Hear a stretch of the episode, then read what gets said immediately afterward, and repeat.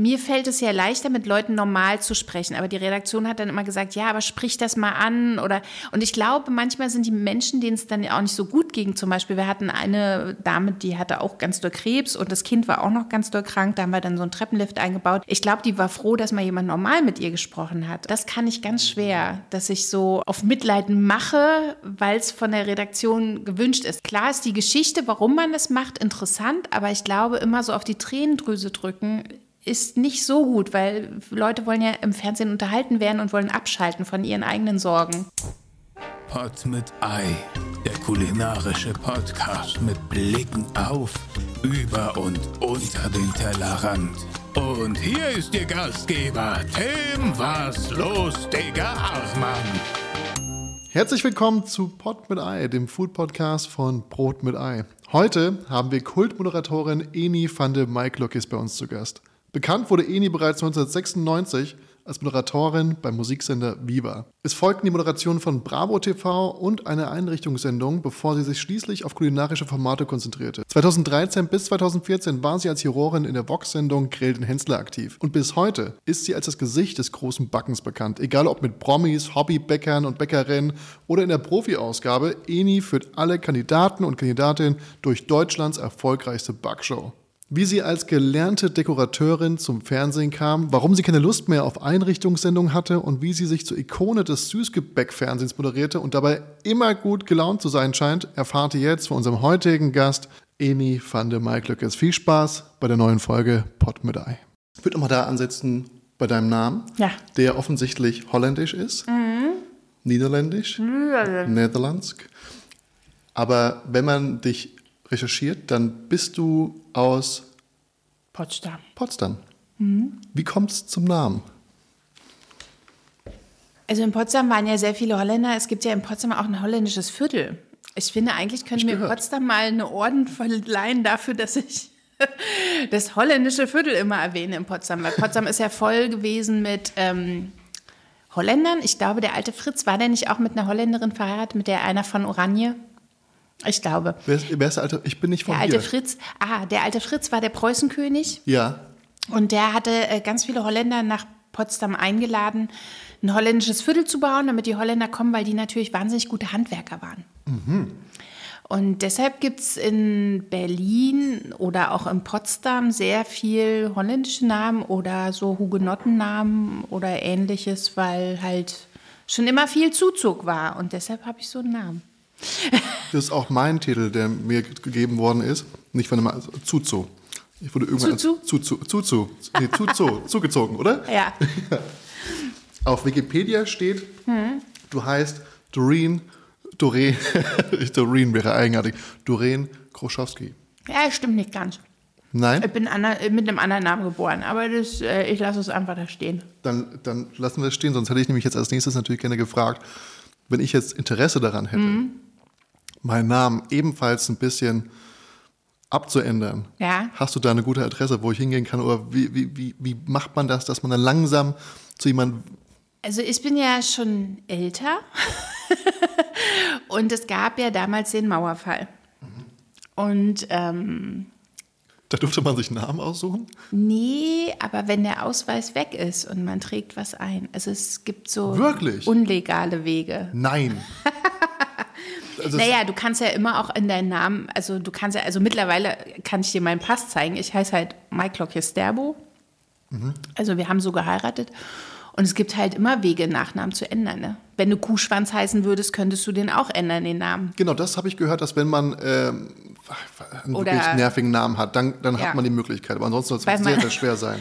Bei, meinen, äh, bei der Schule, die bei uns ums Eck ist, arbeitet eine Frau Grunzke. Ich glaube, ich hätte mir, wenn ich Lehrerin wäre, auch schon einen anderen Namen zugelegt. Obwohl, eigentlich ist es auch wieder toll, wenn man so einen besonderen Namen hat. Ne? Das merkt man sich, Ja. das prägt man sich so ein. Ich glaube, meine Mutter hatte einen Klassenkamerad, der hieß Klohocker. Oh. Und da überlegt man sich natürlich immer, wie kam das zustande? Weil es hat ja immer so ein bisschen Mhm. kommt's geschichtlichen her? Mhm. Herkunft, ne? Irgendwie, oftmals sagt man Mittelalter, die Berufsgebung war daran schuld. Aber Klohocker, ist das vielleicht die mittelalterliche Form von Toilettenmann oder Toilettenfrau? Reinigungskraft, man weiß es nicht. Oder vielleicht kommt es von, vielleicht kommt es aus der Schweiz von Hocker. Das waren die, äh, es waren so Käse, ich glaube irgendwelche, die da in der Käse im Keller Höhlenkäse hergestellt haben oder so. Chilla, Rocker oder ich weiß nicht, da gibt es auch so einen Käse, der so heißt. Das Das heißt, du, ist sehr lecker. ja, das stimmt, aber es ist auch ein bisschen süß, ne? Aber ich mag das ganz gerne. Mm, das stimmt. Aber findest du nicht auch, dass dieses Brioche verdächtigt an den Butter... Kennst du den Butterzopf? Früher hat man das immer in so einer Packung gekauft. Und das war dieses, dieser typische Butterzopf, den hat man dann... Ich kaufe immer ein anderes. Ich kaufe immer ein anderes Brioche von einem anderen Hersteller. Den wir jetzt auch hier werbegründlich... Den, den möchte ich hier nicht nennen. Aber die Frau im Verkauf weiß schon welches. Ah. In meinem Supermarkt. Nee, aber ähm, das ist auch so ein Brioche, wo ich dann immer denke, so kriege ich das gar nicht hin. Also es schmeckt zwei Tage gut, dann schmeckt es auch nicht mehr. Ja. Aber wenn ich selber Brioche mache, wird es nicht so wie das da. Und ich weiß nicht, sind es die Konservierungsstoffe, die die es einfach geil auch, machen? teilweise. Ich habe es bei manchen Burgerläden hier, da, nee, ohne, da, da beißt du rein und du hast immer so was leicht Florales drin. Und so, es sind irgendwie, ich glaube, es sind, Irgendwie sowas Vanilliges, das kriege ich so Aha. gar nicht hin. will man auch eigentlich gar nicht im Burgerbrötchen haben, komischerweise.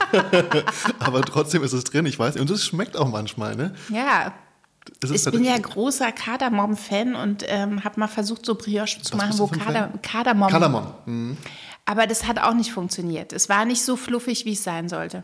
Aber es ist auch sehr schnell übersteuert, finde ich. Ja? Ich hatte auch mal eine Phase, eine Kardamom-Phase. Ja, also es war so viel mit Chai Latte trinken, Kardamom-Milchreis, äh, Curry, viel mit Kardamom und dann bist du irgendwann übersättigt, obwohl es ein richtig geiles Gewürz ist, einzigartig. Es ist das beste Gewürz in Zimtschnecken. Oder generell in Auch so gut. weißem Gebäck. Das stimmt. Wir wollen jetzt mal ein bisschen dafür sorgen, damit die Zuhörer und ZuhörerInnen da draußen dich besser kennenlernen. Und ich habe dafür eine Frage vorbereitet und ähm, die ist investigativ. Okay. Sie beleuchtet dich von allen Seiten und ist sehr privat. ich möchte von dir wissen, welche Küchengeräte stehen bei dir immer draußen? Die Küchenmaschine. Die Küche, wirklich? Es ist eine Küchenmaschine. Ich kann auch sagen, welche ich habe, weil ich habe ja keinen Vertrag mit irgendeiner. Ich habe es schon sehr viele ausprobiert.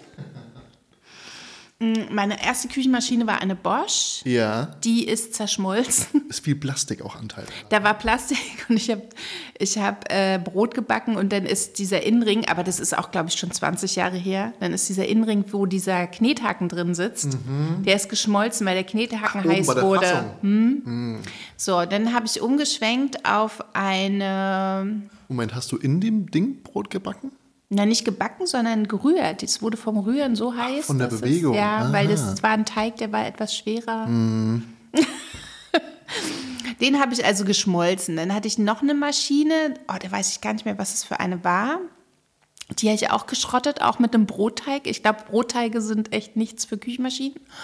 Und dann hatte ich immer eine KitchenAid, mit der war ich sehr zufrieden. Ja. Aber die konnte halt nur rühren. Hast du die, ähm, wie sagt Die man war da? rosa. Die Haushaltsform oder hast du die Gastroform bekommen? Weil ich habe hier nämlich diese Gastro-KitchenAid bekommen. Da und ist alles aus Metall. das bei dir? Also Bei meine ist auch noch eine alte. Ah. Die, die da ist auch noch alles besser. aus Metall. Die habe ich auch noch. Die benutze ich aber kaum. Die steht im Sommerhaus. Da haben wir leider keinen Ofen. Da kann man dann halt höchstens Sahne aufschlagen oder so. Im Sommerhaus? Ja. In Dänemark. Na, selbstverständlich. Im dänischen Sommerhaus. Wo, wo soll sie denn sonst stehen? Es ist eine Hütte, es ist kein Haus, es ist eine Holzhütte. Naja, aber da steht sie halt und äh, zu Hause benutze ich jetzt immer eine, die ist von Kenwood und zwar nicht so eine Haushaltsmaschine, sondern die äh, Cooking Chef. Aber die, die ich habe, die gibt es mittlerweile gar nicht mehr. Jetzt gibt es schon wieder ein neueres oder das zweite neuere Modell oder so. Und die ist ganz toll, weil die ähm, habe ich mal geschenkt bekommen von der Firma. Und dann dachte ich, da kommt eine Küchenmaschine. Und dann kam die Küchenmaschine und ganz viel andere Kartons. Also ich habe die Vollausstattung Ja. bekommen. Es gibt auch Teile, die habe ich noch nie benutzt, wie zum Beispiel die Getreidemühle.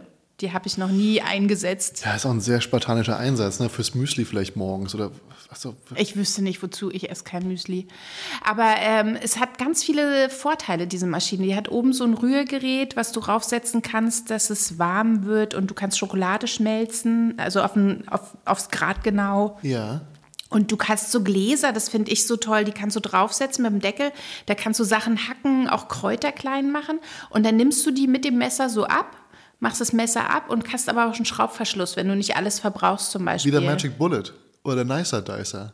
Wahrscheinlich. Aber alles in einer Maschine. Ja. Und ich nehme sie gar nicht so oft für Kuchen, sondern das Geheimnis dieser Maschine ist, dass ich sie sehr oft benutze für Glasnudelsalat. Wir sind große Fans von Glasnudelsalat. Das habe ich noch nie in meinem Leben gehört, dass jemand Fan von Glasnudelsalat ist. Ach doch, wenn man den richtig lecker machen möchte. Und dann ähm, nehme ich die Küchenmaschine oft, um da drinnen so Hack anzubraten. Ja. Dann schmeiße ich das ganze Gemüse dazu, Ja. dann wirbelt die einmal alles durch. Dann äh, kommen die Glasnudeln rein und fertig. Und dann hast du nur einen Druck und wenn der Glasnudelsalat nicht alle wird, kannst du ihn in den Küchen, also in den Kühlschrank stellen und hast nicht so viel Abwasch. Bevor wir weiter darüber sprechen, was du noch in deiner Küche stehen hast, bauen wir eine kleine Mini-Kategorie hier ein und die heißt, Die Spezialität des Hauses. denn ich möchte von dir wissen, wie machst du deinen Glasnudelsalat? Was ist da drin und was, mit was würzt du den? Ja, also es kommt Hack rein, Ja, fünf, äh, fünf Gewürze, Pulver. Five Spices? Ja, Five Ja. Spices. Dann ähm, ganz viel Koriander. Ich stehe auf Koriander. Uh, Koriandersaat. Und dann habe ich eine spezielle Soße aus dem? Asialaden. Koriandersaat? Die male ich selber aber. Ja. Nicht dieses, was schon gemahlen Nee, das, schmeckt ähm, nee. Und dann habe ich im Asiamarkt gibt es so eine Soße, die gibt es nicht immer. Sweet Chili Soße. Nee, Sweet, äh, äh, Sweet Mango oder also ich, Ja, ich weiß nicht, ich, ich kaufe immer nach würde Flasche. passen. Und die muss es sein. Ist die gelb? Nee, die ist mit Rot. Rot und Grün und ein weißes Etikett. Aber, äh, und der Inhalt ist der, die ist Der, ist, der Inhalt ist leicht orange und da sind so Mangostückchen drin und die hat so ein ganz. Ich könnte die so fressen, die Soße. Bist du sicher, dass es nicht eine Sweet Chili Soße ist? Nee. Die, die rötliche mit den Die Stückchen. kenne ich aber auch, die ist auch lecker. Die könnte man als Ersatz, also ich schon als Ersatz benutzt, ist aber Die haben nicht so geil wie die mit gemacht. Mango. Und dann kommen halt Glasnudeln rein Ja. und äh, Frühlingszwiebeln.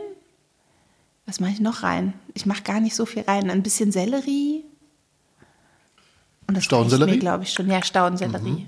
Was ist mit ähm, Fischsoße? Bisschen Paprika, nee, mache ich gar nicht ran. Wir sind ein sehr salzarmer Haushalt, glaube ich. Wir essen nicht so viel Salz. Kein Und Fischsoße ist mir meist zu salzig. Kein Müsli, kein Frühstück und kein Oh, ich bin Salz. langweilig, ne? Der Mann isst umso mehr Müsli. Nee, ich fand das mit dem Glasnudelsalat sehr überraschend. Oh, ich liebe Glas. Sehr Ich könnte es. Lässt sich auch gut transportieren für unterwegs. Ne? Ja. Nicht immer für die Bahnfahrt mal zehn Eier vorkochen. Nee, einfach, mal, einfach mal so ein. Oh, so, ja, genau. So eine Frikadelle. Ähm, einfach mal einen Glasnudelsalat vorbereiten. Ne? Ja. Das ist auch geruchstechnisch um einiges besser als Ja. so eine Frikadelle morgens oder so ein Fleischkäsebrötchen, mit dem man dann Oh. langsam seinen Nachbarn so zuröbst. Ja. da weiß man ganz genau, was er gegessen hat oder Oh, sie. und dann so süßer Senf am Morgen. Mhm. Nee, nee, das ist nicht so meins. Wobei eine kalte Pizza ist auch geil. Kalte Pizza? Finde ich auch gut. Ja, das stimmt. Wir haben noch eine gute im Kühlschrank. Bist du, wenn du in Friedrichshain wohnst, dann bist du bestimmt äh, Social Salami, Salami Nee, Social da Club? war ich noch nie. Nein? Lustigerweise sind die gar nicht so weit weg von uns, da war ich noch nie. Aber bei uns ums Eck, wirklich zwei Minuten zu Fuß, ich muss nur über die Straße, Ja. ist Futura. Futura? Und die haben ja wohl die beste Pizza überhaupt. Ich bin nie in Friedrichshain, deswegen kann ich hier nicht Ja, mitreden. dann musst du das mal austesten.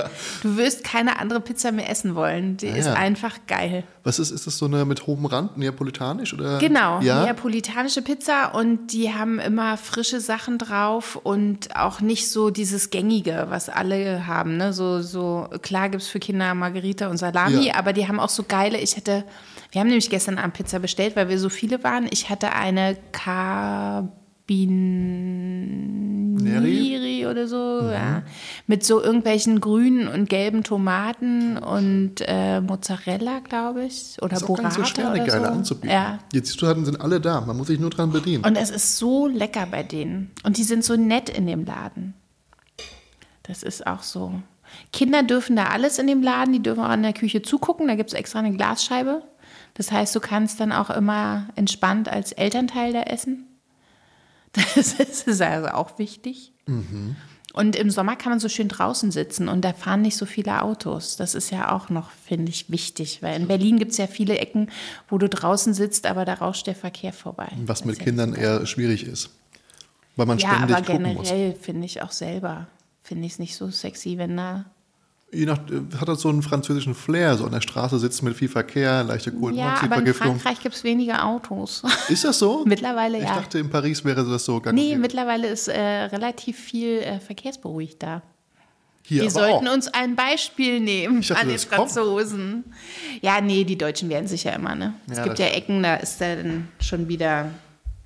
Ich brauche meine Freiheit und mein Auto. Na gut, das ist hier im Wedding, wird wirklich nicht viel auf Fahrradwege gesetzt, aber das ist ein anderes Thema. Aber lass uns doch mal kurz, du hast die Küchenmaschine draußen. Mhm. Was noch? Weil ich will ja hier gerade diesen, diesen ähm, kulinarischen Rorschach-Test mit dir machen, weil anhand der, Oh der Maschinen, die auf deiner Arbeitsfläche sind. Eigentlich ich- nur die Küchenmaschine, ein Teekocher. Wasserkocher? Ja, Das heißt, also du hast ein keine. Siebträgermaschine. Bist du keine Kaffeetrinkerin? Ich trinke nur Tee, der Mann trinkt nur Kaffee und dafür haben wir so einen. Wir haben lustigerweise zwei Kaffeemaschinen. Eine Nespresso-Maschine. Ich weiß, da sagen viele, aber ich trinke alle halbe Jahre mal eine Kapsel Kaffee Ja. und dann finde ich, ist es völlig vertretbar. Nein, Wenn man so einen Siebträger hat, finde ich, dann wird der Kaffee ja da drin irgendwie muffig. Wenn du nie Kaffee trinkst. Die Maschine an sich wird mu- muffig. Auch das. Richtig, ja. Wer möchte das schon? Da muss Durchlauf hin. Und der Mann hat aber eine Kaffeemaschine, weil die hatte ich schon und jetzt haben wir eine geschenkt bekommen. Die ist mit so Kaffeekugeln. Ah, ist das Die sind sich so unverpackt. die sind in so einer, ja, das sind, so, das sind ist praktisch wie gepresster Kaffee in einer Kugel. Sieht aus wie so eine Blumenbombe, die man in den Garten wirft. Ja, oder wie eine Praline, so eine Mozartkugel, aber genau. leicht geschält. Genau.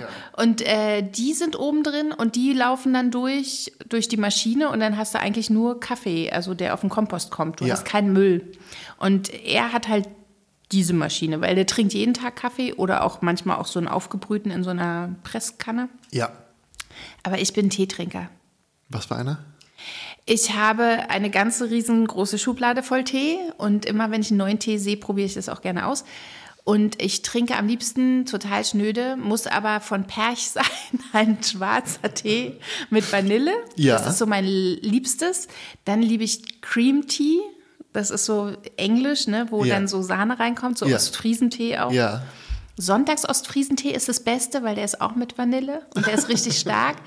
Und dann bin ich aber auch so großer Fan von zum Beispiel, ich habe einen tollen Tee, der ist von Paper and Tea. Das ist so einer mit Hibiskus und ein bisschen Minze und Rose. Den kannst du auch so zwischendurch gut trinken. Also ich glaube. Verwirrt es dich? Nein, aber ich glaube, es war noch nie so zutreffend. Man hätte, glaube ich, es wäre vielen Leuten einfach gefallen, deine, deine Teevorlieben vorherzusagen, glaube ich. Mit Rose und Hibiskus oder mit Vanille, das ist, das ist alles sehr passend. Ja, finde Aber es ist auch nichts, aber wobei schwarzer Tee, ja, doch, kann sehr gut sein. Meine Mutter hat lange in Friesland gelebt und da ist man so mit Kluntjes Genau, und so bin ich Friesentee. auch drauf. Genau, und das war auch sehr ähm, relaxend irgendwie, so mittags. Ne? Das man Genau. ja eigentlich nicht Ich- morgens getrunken, eigentlich immer mittags. Tea. Genau, richtig. Das ist ähm, sehr, sehr angenehm. Was mich immer gewundert hat, also jetzt, wo du es gesagt hast, dass du noch in Berlin wohnst, weil du, ich, meine erste Verbindung zu dir war ja, dass du irgendwann zu den Menschen nach Hause gegangen bist und da einfach Tabula Rasa gemacht hast, weil Mhm. die Zustände da nicht mehr auszuhalten waren, hast du gesagt, so, ich krempe jetzt die Ärmel hoch und ich baue euch alles um. Also du bist ja, Dekorateurin. genau, Ja. mein Onkel hat ähnliches gelernt und der war, und ich, immer wenn ich bei ihm in die, der hört auch zu, das ist, liebe Grüße gehen raus, und der hat, ähm, der ist auch Dekorateur gewesen in Frankfurt und der war super handwerklich, oder ist super handwerklich begabt und immer wenn man zu ihm nach Hause kam, war irgendjemand anders gestrichen. Das, also es war, konntest die Uhr nachstellen, ein halbes Jahr und dann ist wieder irgendwas in der Wohnung anders. Das ist lustig, weil bei mir haben wir schon mal Promi-Dinner gedreht und dann kamen die ein zweites Mal. Also ich habe auch ein zweites Mal mitgemacht und dann meinten ach, die Wohnung kennen wir ja schon. Und dann kamen die rein so, äh, ist ja alles anders. Natürlich ist es dann anders. Und das hast du ja dann für andere Menschen vor Ort übernommen. Jetzt habe ich mir vorgestellt, du hast dir, klar, du hast natürlich das Sommerhaus in Dänemark, vermutlich noch so ein Chalet in Frankreich und hier und dort. Ich hätte gerne. Aber ich hätte jetzt gedacht, dass du vielleicht so ein Häuschen ein bisschen auf dem Land hast, außerhalb von Berlin und da ständig irgendwas am Bauen und am Tun bist. Ja, so sehe ich mich auch. Auch in einem Garten buddelnd. Ja. Aber habe ich nicht, weil, also, es kostet ja unheimlich viel Zeit, sich um die Sachen zu kümmern. Ja, ne? Also, ja. das Sommerhaus, wo alle immer denken, oh, ein Sommerhaus in Dänemark, es ist eine Holzhütte auf einer Wiese. In Dänemark hat gefühlt jede Familie eine Holzhütte auf einer Wiese. Da ist man am Wochenende und macht nichts. Oder man ist den ganzen Sommer über da. Es gibt auch keine Zäune wie bei uns, so Gartenparzellen Parzellen, abgeteilt sind. Das ist da nicht, da ist alles offen. Und es ist halt schön und dann ist man da und äh, frönt dem schnöden Leben und macht halt nichts. Auf was schaut, man denn da? Ist das alles Na, unser grün? steht äh, auf einer Wiese und dann sind rundherum Bäume und andere Häuser mit anderen Kindern und ähm, an, auf der anderen Seite ist die Familie, die haben da auch ein Sommerhaus. Also man sieht sich dann auch immer und macht leckeres Essen und man kann auch fünf Minuten laufen, dann ist man am Meer. Klingt also- großartig. Ja, in Dänemark hast du aber fast überall Meer. Ist ja eine Insel, ne? Das quasi. Die weiteste Entfernung, die du, glaube ich, haben kannst, sind 80 Kilometer zum Meer. Das ist schon geil. Sprichst du Dänisch? Äh, ein bisschen. Sprichst du Holländisch? Ein Welche. Oh, Auch ein welche. Also ich verstehe ganz viel, auch im Dänischen verstehe ich ganz viel, aber ich kann es nicht so fließend sprechen. Ich würde gerne, ja. aber ich bin leider nicht ehrgeizig genug, um zu sagen, ich lerne das jetzt mal so von der Pike auf und mir fehlt Ehrgeiz. Mir Ja. fehlt in vielen Dingen Ehrgeiz. Wirklich? Ja, Das wird man dir aber, glaube ich, nicht zutrauen. das finde ich toll, dass es nicht auffällt. Weißt du warum? Weil wenn man dich googelt, hast du gefühlt alles gemacht. Du bist Autorin, du bist Hörspielsprecherin, du bist ähm, Moderat, habe ich Moderatorin schon gesagt oder habe ich Autorin gesagt? Autorin. Du bist, ähm, du hast eine Ausbildung zur Dekorateurin gemacht, oder? Richtig? Ja. Ähm, dann hast du, du bist groß geworden mit Viva, dann später kam die, ähm, das war nicht Einsatz in Verwenden, das war auch nicht, wie hieß denn? Sag mal ganz kurz. Das war, Einsatz in Verwenden war Tina Wittler, ne? Ja. Du warst das sympathische Pendant dazu. Genau. Tine war ja früher meine Redakteurin. Wohnen nach Wunsch hast du gemacht. Mhm. Und Tine Wittler war meine Redakteurin bei Bravo TV. was Zwei Jahre lang. wirklich Anfang, Ende der 90er war, ne? Ah, Bis 2000, ja, habe ich es gemacht. Da war ich acht. Ah, okay. Ja, da war ich schon über 20.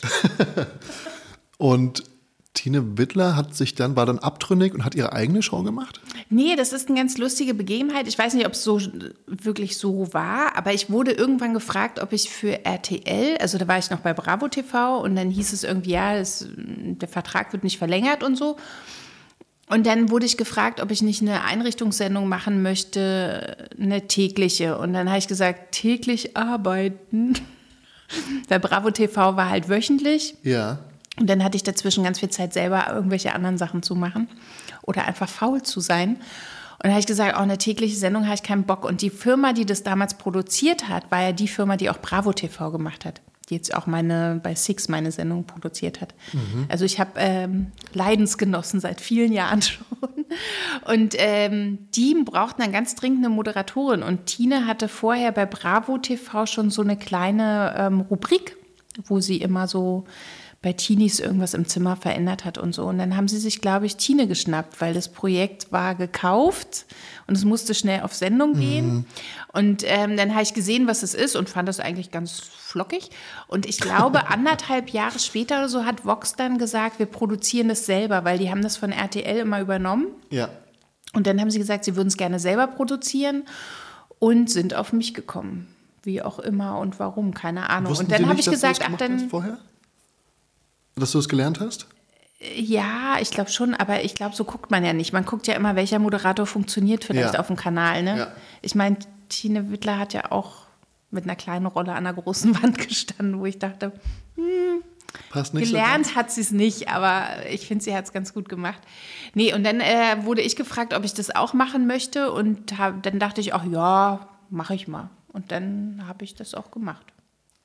Über mehrere Jahre und sehr erfolgreich? Ich weiß gar nicht, waren das mehrere Jahre? Ich, meinst du nicht? Es war wie so ein, Tri- also es war wie so ein Trip, weil wir ja, ich habe immer, das weiß ich noch, ich bin immer freitags nach Mainz gefahren. Da hatten wir samstags Besprechung, weil ich sonntags immer Frühstücksfernsehen für Sat 1 gemacht habe. So eine Sendung, die hieß Wake-up Aber mit in Mainz Johannes ist Scherer. doch nur das Öffentlich-Rechtliche, oder? Da ist ZDF, genau. Und dann bin ich Sonntagnachmittag, nach der Sendung, gab es immer noch Nachbesprechungen, dann bin ich Sonntagnachmittag immer wieder zurück nach Köln mit dem Auto, ins Hotel, habe da gewohnt von Montag bis Freitag und bin Freitag wieder nach Mainz. Und so ging es, glaube ich, ein ganzes Jahr oder zwei Jahre, ich weiß es gar nicht mehr. Hast du so richtige Probleme? Aber gewohnt habe ich eigentlich in Berlin. das habe ich aber nicht so oft gesehen. Und dich hat hier auch wahrscheinlich keiner gesehen zu der Zeit. Aber hat, ähm, gab es da so richtige Problemfälle? Wo, wo, wo, wie, wie hat man denn Na, die Leute wir haben am ausgesucht? Anfang, am Anfang wurden die Leute ausgesucht ähm, mit, äh, also eine Redaktion hat das ja gemacht, da ging es darum, jemanden zu überraschen. Also Ja. meinetwegen, deine Mutter hat es verdient, weil die ackert so viel und so, wir wollen ihr eine Überraschung machen und sie wünscht sich schon immer eine neue Küche, bla, also solche Sachen, ne? Oder Mama war während der Schulzeit für mich da oder Papa und ich möchte die gerne überraschen, die kriegen ein neues Wohnzimmer. Und jetzt verdienst du da ihr Wandtattoo. Genau, und dann haben sie es bekommen. Und später dann wurde es, glaube ich, die Konkurrenz war ja da. Ne? Auf einmal gab es ja noch auf einem anderen Sender auch noch so ein Einrichtungsformat. Ja. Dann wurden halt äh, wurden die Fälle immer krasser. Denn, Mhm. Und das fand ich so ein bisschen schwierig. Da habe ich dann auch irgendwann gesagt, ich habe keinen Bock mehr. Und habe es auch nicht gemacht. Also wir hatten so ein, also wir hatten dann so, oh, und die hat eine Krebserkrankung und die braucht noch bla, ein neues Wohnzimmer und so. Die Fälle waren halt immer so schlimm und ich kann ganz schlecht, das gebe ich auch zu, ich kann ganz schlecht mit so Menschen umgehen oder denen gegenübertreten, weil ich ja nicht weiß, in welcher Phase die gerade sind, wenn die irgendwas Schlimmes erlebt haben oder wenn irgendwas passiert ist. Also mir fällt es ja leichter, mit Leuten normal zu sprechen, aber die Redaktion hat dann immer gesagt, ja, aber sprich das mal an oder und ich glaube, manchmal sind die Menschen, denen es dann auch nicht so gut ging. Zum Beispiel, wir hatten eine Dame, die hatte auch ganz doll Krebs und das Kind war auch noch ganz doll krank. Da haben wir dann so einen Treppenlift eingebaut. Ich glaube, die war froh, dass mal jemand normal mit ihr gesprochen hat und nicht so äh, ständig so hinterfragt hat, tröstend, Mitleid heischend irgendwie. Und dann sollte ich aber diesen Part übernehmen. Und das kann ich ganz schwer, dass ich so auf, auf, auf Mitleid mache, weil es von der Redaktion gewünscht ist. Ich finde, es gibt immer Situationen, da greift man das Thema vielleicht auf und spricht darüber, aber eigentlich bin ich ja eher ein fröhlicher Mensch und ich glaube, es ist auch viel Klar ist die Geschichte, warum man es macht, interessant, aber ich glaube, immer so auf die Tränendrüse drücken ist nicht so gut, weil Leute wollen ja im Fernsehen unterhalten werden und wollen abschalten von ihren eigenen Sorgen. Und warum will ich dann die Sorgen von anderen noch hören? Weißt du, was ich meine? Das ich das- kann das manchmal so schlecht Ist das ausdrücken. nicht das gesamte Konzept von RTL 2? Ja, und das fand ich ganz schlimm. Und wir hatten dann einen Fall, da sollten wir ein Haus äh, renovieren. Und das war ganz schlimm. Da gab es richtig eine Konferenz. Wir waren ja dann nachher drei Moderatoren, weil wir es nicht gepackt haben alleine mit einem Team. Und äh, da war das so, dass die Frau richtig vermöbelt wurde von ihrem Mann. Und das war auch in allen Zeitungen. Und das war irgendwie, der ist mit einer Axt auf sie losgegangen. Also ein ganz, ganz schlimmer Fall. Die Frau war auch noch im Krankenhaus und musste psychisch betreut werden. Das Kind auch. Und dann wollten die da die Wohnung renovieren, wo ich meinte, die geht doch im Leben nicht wieder in diese Wohnung zurück. Und was soll Guter ich denn da Punkt. renovieren? Also soll ich da extra an die Wand machen oder also ich fand es ganz, ganz schlimm, diese Frau mit sowas überraschen zu wollen. Also, wo ich denke, die braucht eine ganz andere Hilfe. Die braucht nicht ein neues Wohn. Also, ich finde, bei vielen Menschen ist ja, das fand ich ja auch bei Tine Wittler zum Schluss ganz schlimm, mit diesen Messi-Häusern. Ich meine, die Menschen brauchen eine ganz andere Hilfe. Die brauchen nicht, dass jemand kommt, alles rausräumt, denen was Neues hinzaubert. Die brauchen ja eine andere Hilfe. Die brauchen nicht die Hilfe für, von neuen Möbeln oder so. Weil man quasi nur das Problem, aber nicht den Ursprung behandelt Genau, hat. ja. Und das fand ich ganz schlimm und da habe ich dann gesagt, mache ich nicht und dann war ich auch raus. so schnell geht das beim Fernsehen. Ja, wobei das natürlich gar nicht, also es war ja, ich finde es halt so toll, dass du quasi eine Ausbildung erst gemacht hast, dann bist du, wie, wie bist du zu Viva gekommen? Durch ein Casting. Ich war in Berlin in einer Modelagentur, die hieß lustigerweise auch Viva damals. Und da habe ich ganz viel so Modelsachen gemacht. Das hat ja in den 90ern jeder Ja. gemacht, jedes Mädchen, glaube ich, und jeder Junge. Hat gemodelt? Ja, es war schlimm früher. Lustigerweise hat es genauso, ein Kollege von dir war gerade da, Patrice, der hat genauso angefangen. Ja. Aber ich glaube, der ist dann zu MTV. Ne? Also Ja, seitdem seid ihr stark ja. verfeindet und nur mit Rechtsanwalt vermutlich. Das war, nee, war gar nicht so schlimm. Zum Schluss war es ja auch ein Konzern, aber das ist so witzig, weil ich war ja auch bei Viva und hatte nichts zu tun. Also ich wusste nicht, war nicht eingesetzt, irgendwas, bin zu Ja. Viva gekommen. Hatte nichts zu tun und hatte keine Wohnung und alles war Horror, weil es passierte nichts. Und ich wusste nicht, wann ich endlich eingesetzt werde. Ja. Und habe aber einen Monatsbehalt bekommen. Und dann habe ich eine Werbung Das gedreht. super. Ja, aber wenn du in Köln sitzt und nichts zu tun hast, ist schon komisch. Warst Moment. du schon mal in Köln? ist so schlimm. Ich war schon in Köln, aber ich verlasse die Stadt immer recht zeitnah. Ja. Aber du, aber Ich Viva habe nicht das in auch Berlin? immer getan. Nee, Viva war dort. Nee, Viva war in Köln früher. Ich gehöre ja noch zur ersten Riege Viva. Aha. Aber das Casting war in Berlin. Wuppertal. Ich bin komplett raus jetzt. ist ja auch egal. Auf jeden Fall habe ich dann eine Werbung gemacht Ja. in Amerika und es hieß immer, wenn was ist, die sollen anrufen, die Produktion fährt mich, fliegt mich zurück. Ne? Und dann habe ich da lustig eine Werbung gedreht und kam an am Frankfurter Flughafen, habe mein Handy eingeschaltet und dann kam schon so, ah, wo bist du? Wir brauchen die. Bäh. Und wir haben immer versucht, von Amerika auch so äh, Kontakt zu halten, aber es kam nie, du musst dann und dann da Ja. sein oder so. Und dann war ich auf einmal gekündigt bei Viva und dann habe ich meine Sachen da abgeholt und meinte noch zum Chef, naja, ich habe, äh, weil das hatte jemand gesagt bei dem Werbedreh, du, wenn nicht, kommst du zu uns zu MTV. Und dann habe ich das da auch so gesagt und damals wusste ich ja noch nicht so richtig, wie der Kapitalismus funktioniert. Und habe meine Sachen abgeholt und meinte, du, ist nicht so schlimm, wenn ich hier den Job los bin, dann gehe ich zu MTV. Zack, war ich wieder eingestellt. das war ganz lustig. Ja, glaube ich. Ja. Du hast gesagt, du bist vor allem in Friedrichshain unterwegs und ich habe eine Kategorie, bei dem wir den ähm, Leuten, die gerade vor den Geräten sitzen, was mitgeben, nämlich so eine kleine Foodtour. Eine Foodtour, die du den Leuten empfehlen würdest und diese Kategorie, die heißt Füllerei mit Ei. Darf es auch ohne Ei sein? gerne, wobei du jetzt gerade genau davor geil. sitzt. es ist auch wirklich, ist aber auch sehr schwer, ich muss sagen, es ist sehr schwer zu essen, aber du arbeitest dich ja Ich sehr arbeite mich durch, ich klecker schon, aber durch. man kann das Brioche ganz gut zusammendrücken. Es geht, aber es wäre natürlich mit dem Papier einfacher gewesen, aber es wäre sehr aber dann hättest du geknistert. Ja, das Und das man. möchte ich ja nicht. Da möchte ja keiner zuhören. Drei leckere Restaurants, Drei leckere. vielleicht sogar auch die Pizzeria, die hatten wir ja schon. Äh, Also ich würde das Fu- Futura auf jeden Fall Ja. empfehlen im Friedrichshain. Das ist ein Muss.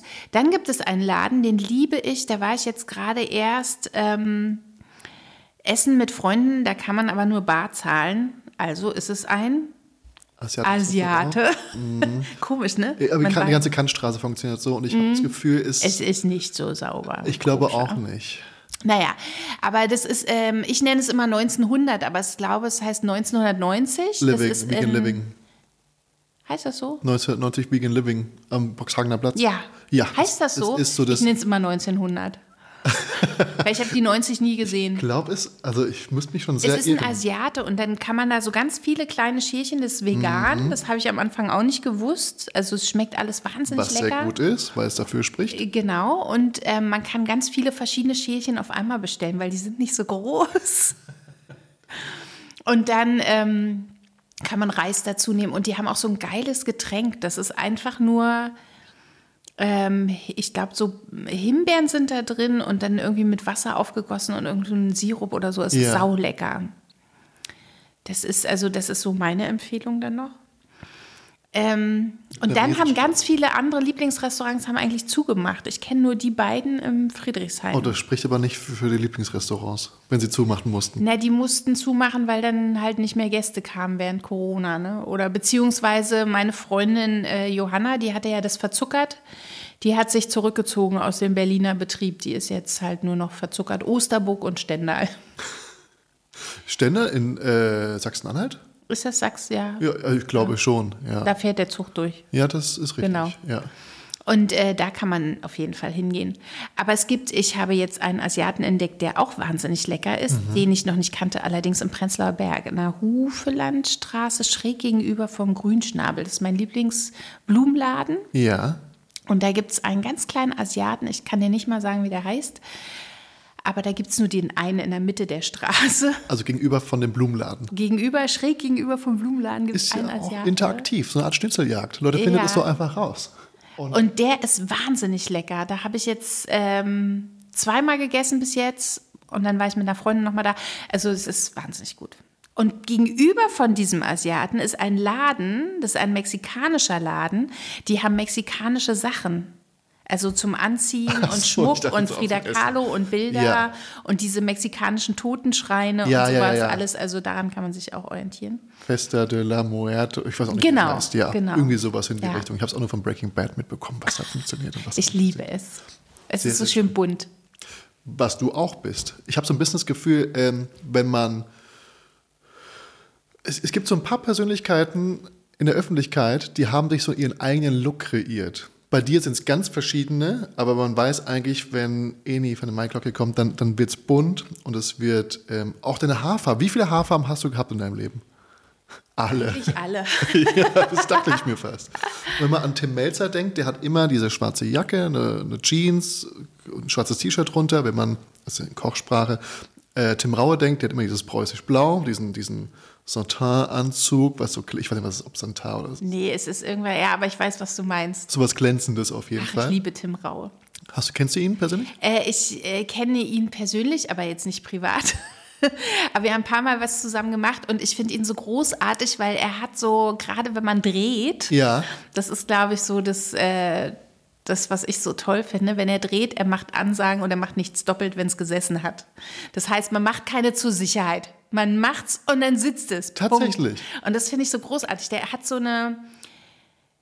Also ich finde es toll, wenn er spricht, dann bewegt er ja auch immer so die Hände. Der hat so eine bestimmte Art zu sprechen. Das ist wie so ein Tanz bei ihm, wie eine Körper Choreografie. Genau. Und ähm, ich finde, der kann so toll Sachen beschreiben, also Essen so toll beschreiben. Und bei ihm ist alles auf den Punkt. Ich glaube, das mag ich. Das ist dieses Preußische, das finde Ja. ich gut. Was natürlich auch sehr gut Was Tim Melzer natürlich nicht hat. Also eher so der Schluffi. Und Tim Melzer kenne ich auch ganz gut aus Hamburg. Bei dem haben wir auch mal renoviert, bei seiner Mutter. Nein. Und da hat er ganz groß angekündigt, ah, dann macht er mittags für alle Handwerker die Umzugssuppe. Und hat er nicht gemacht. Doch. Und wir dachten, oh, er kocht Umzugssuppe. Ja, es war zwei Dosen öffnen und warm machen. Nein. Und das war so lustig. Also da hatten wir wirklich äh, richtig Spaß bei dem Dreh. Also Tim Melzer ist so einer, mit dem kann man eher Pferde stehlen. Ja. Mit Tim Raue würde ich eher dann den Chevy stehlen. Aber nicht ein schnödes Pferd. Oder eine neue Show planen, beispielsweise. Wann war das denn mit dem Umbau von Tim Melzers? Ach, das ist Jahre her. Butterbude. Das muss, äh, weiß nicht, 2004 oder so. Ich wüsste ich jetzt nicht genau. Das wurde ausgestrahlt? Das wurde auch ausgestrahlt. Wir waren ab und zu auch so bei ähm, Promis. Ich finde, da, da sind die Promis? Anführungszeichen nicht richtig. Also da, da hättest du es ruhig Aber weglassen. wobei damals waren es ja noch richtige Promis. Ne? Wir waren auch bei Costa Cordalis, haben damals Ah, ja. äh, den Dachstuhl ausgebaut und solche Und da Sachen. war er schon Dschungelkönig. Oder? nee, da war er, glaub, war er da schon? Nee, da war er noch nicht Dschungelkönig. Es war davor. 20 Jahren gibt es das jetzt. Äh, Und es ist ah, die okay. 17. Ja. Mhm. Ja, nee, da war er noch nicht Dschungelkönig. Da waren wir bei ihm zu Hause und da war auch noch seine Tochter und sein Sohn da, Lukas, den ich ja auch aus äh, Köln noch kenne. Also es ist echt äh, witzig, wie man eigentlich dann alles so mal kennengelernt hat. Naja, nach langer Zeit im Showbiz, wie lange bist du? 20 Jahre? Über. Über 20 Jahre. Mhm. Dann, ich glaube, vor allem auch sehr beständig. Man sieht ja viele kommen und gehen, aber du, du hast dich Ja. ja wirklich. Also, Ich, ver ich versuche mich durchzuschliemeln. auch jeder Sender ist dabei, oder? Ich meine ZDF, RTL 2, Sat1, Vox, RTL, Arte. Arte. Man muss immer Arte erwähnen. Arte. Weißt du, es gibt einem so einen intellektuellen. Das ist so ein bisschen wie so ein, äh, wie so ein Philosophiestudium, was Ja. man abgebrochen hat kurz Ja. vor Ende. Ähm, was war auf Arte? Da habe ich ein Frauenmagazin moderiert. Und zwar gab es das Magazin einmal auf der französischen Arte-Ausstrahlung. Also Arte hat ja immer zweigeteilt ausgestrahlt, Deutsch und Französisch. Oder machen sie ja immer noch. Aber und ist dann in ich war auf Deutsch der. Untertiteln? Genau. Ich, also dieses Magazin gab es in Deutsch und in Französisch. In, in Frankreich wurde das deutsche Magazin mit Untertitel ausgestrahlt und in Deutschland das französische mit Untertitel. Äh, mit, äh, das französische mit deutschem Untertitel. Genau. genau. Und dann war ich sogar ein paar Mal in Straßburg und habe da aufgezeichnet. Mit Franzosen zu arbeiten beim Fernsehen ist ganz nochmal was anderes. Warum? Ähm, also erstmal waren die sehr lustig und die haben eine sehr lange Mittagspause mit Wein. Das fand ich ziemlich toll. Und ähm, da ist das Arbeiten irgendwie, hatte ich das Gefühl, entspannter. Also die labern natürlich mehr, Auf Französisch. ja. Was aber schwierig war ähm, für, die, für die deutsche Sendung, weil die natürlich sehr lange sprechen und wir Deutschen sind ja immer sehr kompakt in allem, was wir sagen. Aber die labern ja dreimal drum rum. Also meine Moderation musste ich, da musste man so viel Füllsachen reinpacken, weil die musste ja die gleiche Länge haben wie die französische Moderation. Ja. Dann hatte ich manchmal so Moderationen, die waren eine A4-Seite lang, Ja. um einfach nur zu sagen, dass es Frauen gibt in Afrika, die Gürtel herstellen und wir gehen jetzt da mal hin mit dem Beitrag. Deswegen ziehen sich auch manche Beiträge bei Arte so. Ja. Nee, aber äh, das fand ich toll. Und äh, die haben eine andere Arbeit so mit Kameramännern, Tonmännern. Also zum Beispiel, es fängt schon in der Maske an. Du hast jemanden, der schminkt. Ja. Du hast jemanden, der Haare macht. Das sind getrennte Gewerke. Bei uns macht das einer. Ja. Und ich mache das ganz oft selber. weil mir das zu lange sonst dauert. Weil ich das nicht so gerne habe, dass jemand so. Also die sind sehr flink, aber jeder hat so seinen Part. Also du wirst als Moderator da einmal so durchgeschoben wie an einem Fließband. Wie durch so eine Waschanlage. Genau, und äh, fertig gemacht und dann wirst du hingesetzt und dann los geht's. Aber dafür halt ein bisschen länger. Die Moderationen sind halt länger, aber die äh, Franzosen sind schon irgendwie ein lustiges Völkchen. Fand- Vermutet man gar nicht, aber. Dass sie lustig sind.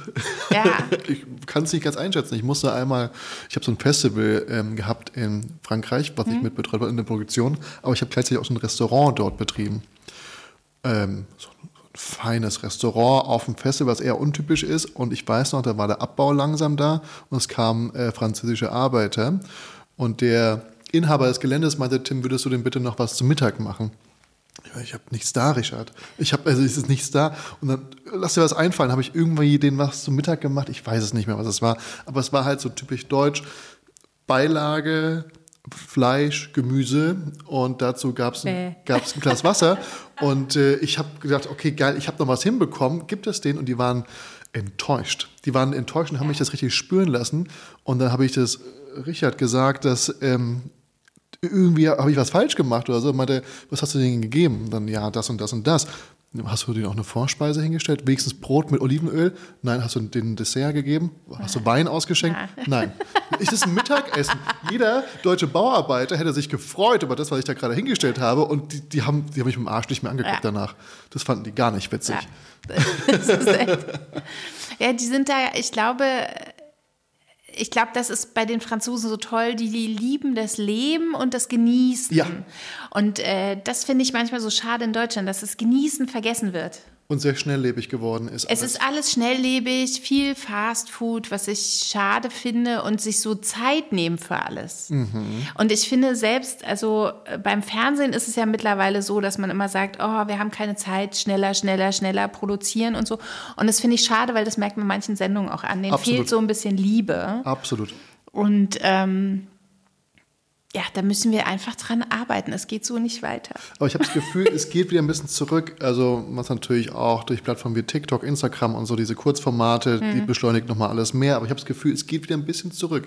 Und mittlerweile sieht man auf YouTube beispielsweise eine Entwicklung, dass wieder sehr viele lange Programme zurückkommen und die auch sehr beliebt sind, dass Menschen sich ja quasi auch mal ein, zwei Stunden hinsetzen und was konsumieren, Ja. was eine Zeit lang undenkbar war Ja, eigentlich. stimmt. Und das ähm, haben wir jetzt Ja, ich glaube, wir sind gerade dabei. Ich glaube, es gibt gerade eine Wende. Das ist aber so meine Ansicht. Meinst du, dass die jungen Leute irgendwann auch wieder telefonieren? Das habe ich immer gehasst. Also telefonieren habe ich wirklich immer gehasst. Ich hasse es auch, wenn so Leute anrufen und auch gar nicht so von ja, was ist. Oh, ich wollte nur mal anrufen und fragen, was so, was, was, Wie's so, was gibt's Neues? so, komm, komm zum Punkt. Was, was kann ich für dich tun? Und weiter geht's. Ich weiß es nicht. Das, ich weiß, was du meinst. Also Viele- das finde ich ja gar nicht so schlimm. Ich kenne nur ganz viele junge Leute und ich erlebe das auch bei Praktikanten, die trauen sich nicht anzurufen. Nee. Und ich denke dann immer ganz oft, mit einem Anruf ist es viel schneller erledigt, als wenn ich jetzt eine Nachricht schreibe. Dann ist die vielleicht zweideutig, dann muss ich nochmal rückfragen, bla bla. Viele erschrecken sich, wenn man auf einmal anruft. Ne? Ja. Das ist so übergriffig geworden. Anrufen ist übergriffig. Dann geh nicht ran. Ja, ja, genau, das ist die Taktik. Und dann traut man sich nicht mehr, wenn man nicht mehr rangeht. Und das ist der Teufelskreis, der dann passiert. Noch schlimmer als einfach anrufen ist einfach zu FaceTime. Das macht man nicht. Das geht nicht. Du kannst nicht einfach per WhatsApp mit so einem Videoanruf anrufen. Was Wir sind einfach früher an die Tür gegangen, haben geklopft oder geklingelt. Entweder das war habe ich auch jemand noch da oder erlebt. nicht. Genau, kann er rauskommen zum Spielen. Ja. Ne? Aber das, wenn du heute von meiner, dann, wenn wir, wenn heute einfach Dann bist du ganz leise. Ich habe so bei Instagram, aus, genau. bei Instagram habe ich so eine Frau gesehen, die hatte so ein Video gemacht, wenn plötzlich jemand an der Tür klingelt. Und dann hat sie verschiedene Szenarien gezeigt. Sie geht dann nicht weiter im Zimmer, sondern ist ganz stocksteif hinter der Treppe oder steht hinter dem Vorhang. Oder wenn es irgendwie so Fenster gibt, sie rollt vom Sofa runter und liegt dann unterm Sofa. Also mit so zwei Fingern durch den Rollladen durchschielt Ja. und so zur Seite schiebt, so guckt und dann wieder zumacht. Das wäre so die Taktik. Du bist, um einfach auch mal ein bisschen das Kulinarische jetzt hier reinzuholen, du bist Deutschlands Backmoderatorin. Ach, das wäre toll. Wie Meinst du, das ist so? Ich empfinde das immer gar nicht so. Aber Es ist so. Ja? Also das kann ich dir sagen, wenn, wenn jemand, also wenn man ähnlich von der Maiklöckers hört, dann höre ich auch irgendwo Torte, Törtchen, Kuchen und alles drum ums Gebäck und dann ist die Show, ich habe mal in der Backshow mitgemacht, Bei welcher? ähm, allererste Sahne. Allererste Ich Sahne. weiß gar nicht, ob es noch gibt. Die Und gibt es gar nicht mehr. War das mit Sarah Wiener? Nee, mit Meltem. Kaplan? Nee. Ja, ja, ja, ja, doch, doch. Und ähm, ich habe sie auch gewonnen. Das war eine Competition. Und ich habe mir selber damit gesagt, ich hasse Backen, aber ich tue mir es jetzt einfach mal an. Ich tue es mir, ich habe wirklich geackert und gebuckelt und davor alles gemacht und nochmal irgendwie alles aufgefrischt und so, aber oh, es war der Horror. Es war so schlimm für mich. Also ich bin jeden Tag gestorben und ähm, da war ich und die Moderatorin war bis Ende nicht bekannt geworden, also wurde nicht bekannt gegeben. Und wir haben alle so sehr gehofft, dass du es bist. Weil es gibt doch nur eine Moderatorin, die Backshows moderiert. Und das warst aber dann nicht du. Liebe Grüße an Meltem, aber Meltem ist auch so lustig. Die Ja. hat ja, Meltem hat die allererste Sendung Das große Backen gemacht. ach ja? Ja, Aber als zusammen. Moderatorin? Äh, Als Moderatorin zusammen mit, ähm, ach, wie heißt sie? Blond, hat früher eine Talkshow gehabt. Oh, Barbara Schöneberger. nein, Oh. die an, ähm, oh, ich sehe sie vor mir. ah, oh, sie schlägt mich, wenn sie das jetzt sieht. Äh, oh, wie heißt sie denn? Brit. Bettina Rust. Brit. Achso, ich dachte, Brit. Moderatorin. Oh, Bettina Rust ist auch toll. Kann die backen? Ich weiß es gar nicht. Aber hat sie nicht auch einen Podcast, der äh, Ja, mit Studio Har- Bummens? Toast Hawaii. Da war ich nicht Hat auch hat er auch was mit Essen zu tun? Nee, Ah, einfach so. na gut. Nee, aber ähm, genau, äh, Britt hat das moderiert, zusammen mit Meltem und da war ich noch in der Jury. Ah. Zusammen mit Christian und wie hieß die andere Frau? Christian Hums? Hüms. Hüms? Christian Hüms und Wie heißt die andere Frau? die andere Frau. Die hatte lange blonde Haare, war damals Konditor-Weltmeisterin. Schirmeier-Huber. Da wäre ich nicht Frau. Schirmeier-Huber, genau. Und äh, dann die zweite Sendung, das große Backen, habe ich dann schon moderiert. Wie kam es denn dazu, dass du von, ich finde es alles sehr ähnlich, also hat alles sehr viel mit Ästhetik zu tun, sehr viel mit äh, Design und, wenn man, also wenn man ehrlich ist, es ist ja, bevor so eine Torte fertig ist, kann die ja aussehen, wie sie will. Am Ende verkleistert man die schön und verpackt die gut und dann ist okay, oder? Der Anschnitt kann aber schlimm sein. Ja, Oder das sie fällt zusammen. Aber wie kam von dir der, der, der Wechsel zum Backen? Also ich habe ja schon immer gerne gebacken, allerdings eher so herzhafte Sachen. Ja. Und ähm, damals hatte ich nichts zu tun im Fernsehen. Das gab es wirklich mal. Ich habe fast ein Jahr lang nicht gedreht. Und dann dachte ich, ich muss irgendwas machen, was es vielleicht noch nicht gibt. Und es gab überall Essen. Und dann meinte ich, warum gibt es denn kein Backen? Stimmt. Und dann gab es in England ganz viel so Backsendungen. Und ich glaube, da gab es dann auch schon das große Backen in England. Und, ähm, oder auch nicht, ich weiß es gar nicht. Auf jeden Fall hatte ich dann das Glück, dass Six mich gefragt hat, ob ich nicht Lust hätte, eine Backshow zu machen. Also das war so zur Das war aber nicht das große Backen. Also zwei Idioten hatten zur gleichen Zeit die gleiche Idee. Und dann hatte ich bei Six meine Backshow. Mhm. Und dann ein Jahr später kam das große Backen nach Deutschland und die haben gefragt. Sweet and easy. Genau, Sweet and Easy. Und dann haben die mich ein Jahr später gefragt, ob ich nicht Juror sein will beim großen Backen. Dann ging das erst hin, ja, nein, ja, nein, ja, nein, dann doch. Und dann war ich da und ich weiß nicht, das Jahr danach hat man dann gefragt, ob ich das nicht moderieren möchte. Ich finde, Jurorin ist auch schon eine schöne Aufgabe, oder? Ich fand es schwierig, Wieso? weil du als Weil du nicht Juror... enttäuschen möchtest. Also erstens bist du ja der Arsch, wenn jemand rausfliegt. Warst du denn der Böse? Jurorin? Nee. Nee, zusammen mit Frau Schirmeier und mit äh, Christian Hüms. Und dann war es so, die haben immer rumgemäkelt, wie ich was beschreibe, wo ich dann denke, ja, aber ich kann es nur so beschreiben. Also Wer hat gemäkelt? Die die Regie? Redaktion. Nein. Aber das ist immer sowas, ich glaube, da musst du so reinwachsen, ne? Mhm. Weil ich war ja damals bei Hensler auch in der Jury beim Essen und das, ja, das Äh, Hensler? Genau, Grillin Ja. Hensler. Und ich finde, Essen beschreiben ist ganz schwierig. Es Wenn man jetzt vielleicht nicht Koch ist oder Weinsommelier, dann hat man diese Vokabeln einfach nicht drauf.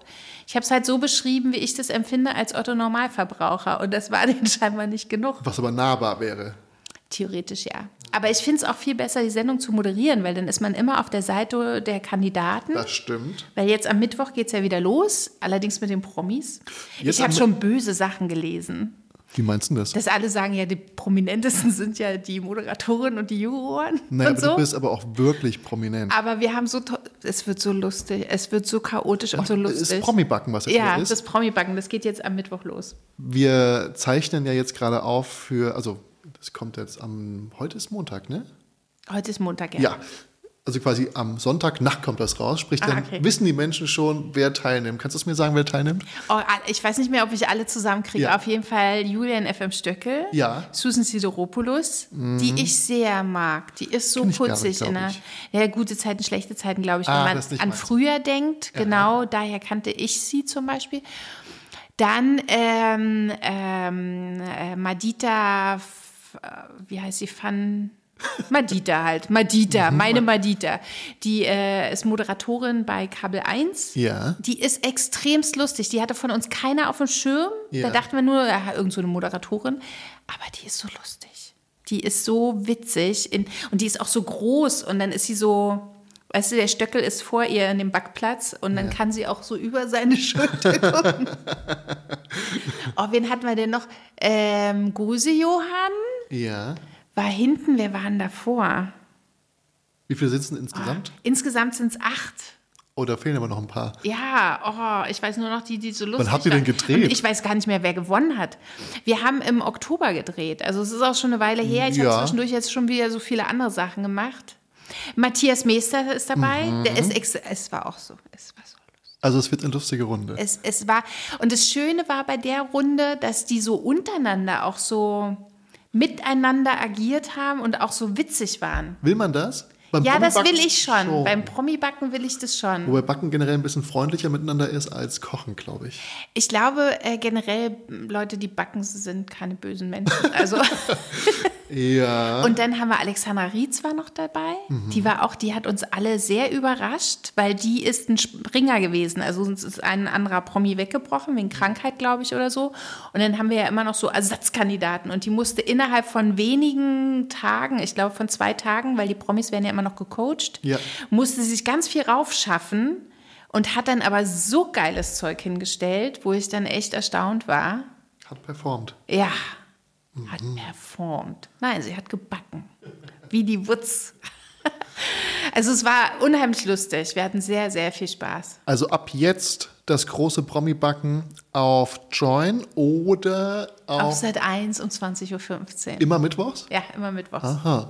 Und da scheinen, ich glaube, da scheinen ja auch immer wieder welche aus. Am Ende gewinnt, oder? Und am Ende gewinnt. Genau, am Ende gewinnt ein Promi und äh, bekommt dann den goldenen Cupcake und äh, Geld für einen guten Zweck. Ich kann jetzt gerade gar nicht sagen, wie viel wir jetzt in der letzten Staffel hatten. Ich habe das Gefühl, es sind immer 50.000 Euro. Es war Ja? mal mehr und mittlerweile sind es immer 50.000 Euro. Ich weiß nicht, Nicht warum. vielleicht sogar 100? Ich weiß es gar nicht. 100.000? Na, vielleicht, weil es für einen 100 guten Zweck ist. 50.000? Ich weiß es nicht. Auf jeden Fall äh, ist wieder Geld weggegangen, das weiß ich noch. Mhm. Wir haben auch den goldenen Cupcake. Aber verrückt, ne? Ich kann mich nicht mehr erinnern, wer gewonnen hat. Das ist aber umso besser, weil dann haben wir nämlich jetzt Dann kann hier. ich es nicht verraten. Ganz genau. dann wird nicht gespoilert. Ich weiß nur noch, dass ähm, die Staffel davor Ja. hatten wir ja so ein reines Männerduell. Ich habe das davor gesehen und da, ich, das fand ich Und aber umso witziger, Kai weil immer so gewonnen. große. Also das sieht immer aus wie so ein Elefant im Porzellanladen, wenn dann Mhm. die Ergebnisse waren aber trotzdem genial.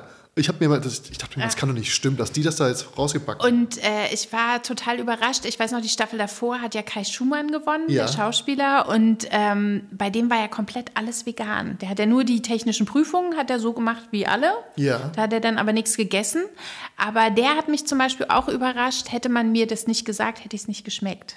Mhm. Weil ich finde, es gibt ja manchmal so Sachen, die sind vegan, wo ich dann denke, ah, nee. Ja, geht auch besser, wenn es nicht vegan wäre. ne? Genau. Ja. Aber der hat das wirklich geschafft, Sachen zu backen mit anderen Sachen, wo ich dachte, geil. Also da habe ich auch ganz viel mitgenommen. Ja, das glaube ich. Wie- Also, weil auch die Verhältnisse, also ich finde ja Backen, veganes Backen ist ja anders als mit Ei und Milch und so. Finde ich auch. Ja. Also die Ist- Verhältnisse sind ja anders und ähm, die Stoffe reagieren ja auch anders. oftmals auch andere Fettverhältnisse. Ja. Schmelz, der sich ein bisschen anders anfühlt und so, ne? ob es Butter ist oder ob es Alsan Kai war ist. echt genial. Der hatte, der hat's verdient. Aber mit dem hatten wir auch so viel Spaß und der hatte sich auch ein Stück Zunge abgebissen. Und ich dachte erst noch, der scherzt mit mir. Wie so, meinst du das? Vorne so eine kleine Spitze. Ah, okay. Wir haben so Witze gemacht, weil da war ja auch irgendwie Halloween, glaube ich, in Ja. der Zeit, wo wir gedreht haben. Oder wo wir ausgestrahlt haben, ich weiß es nicht mehr.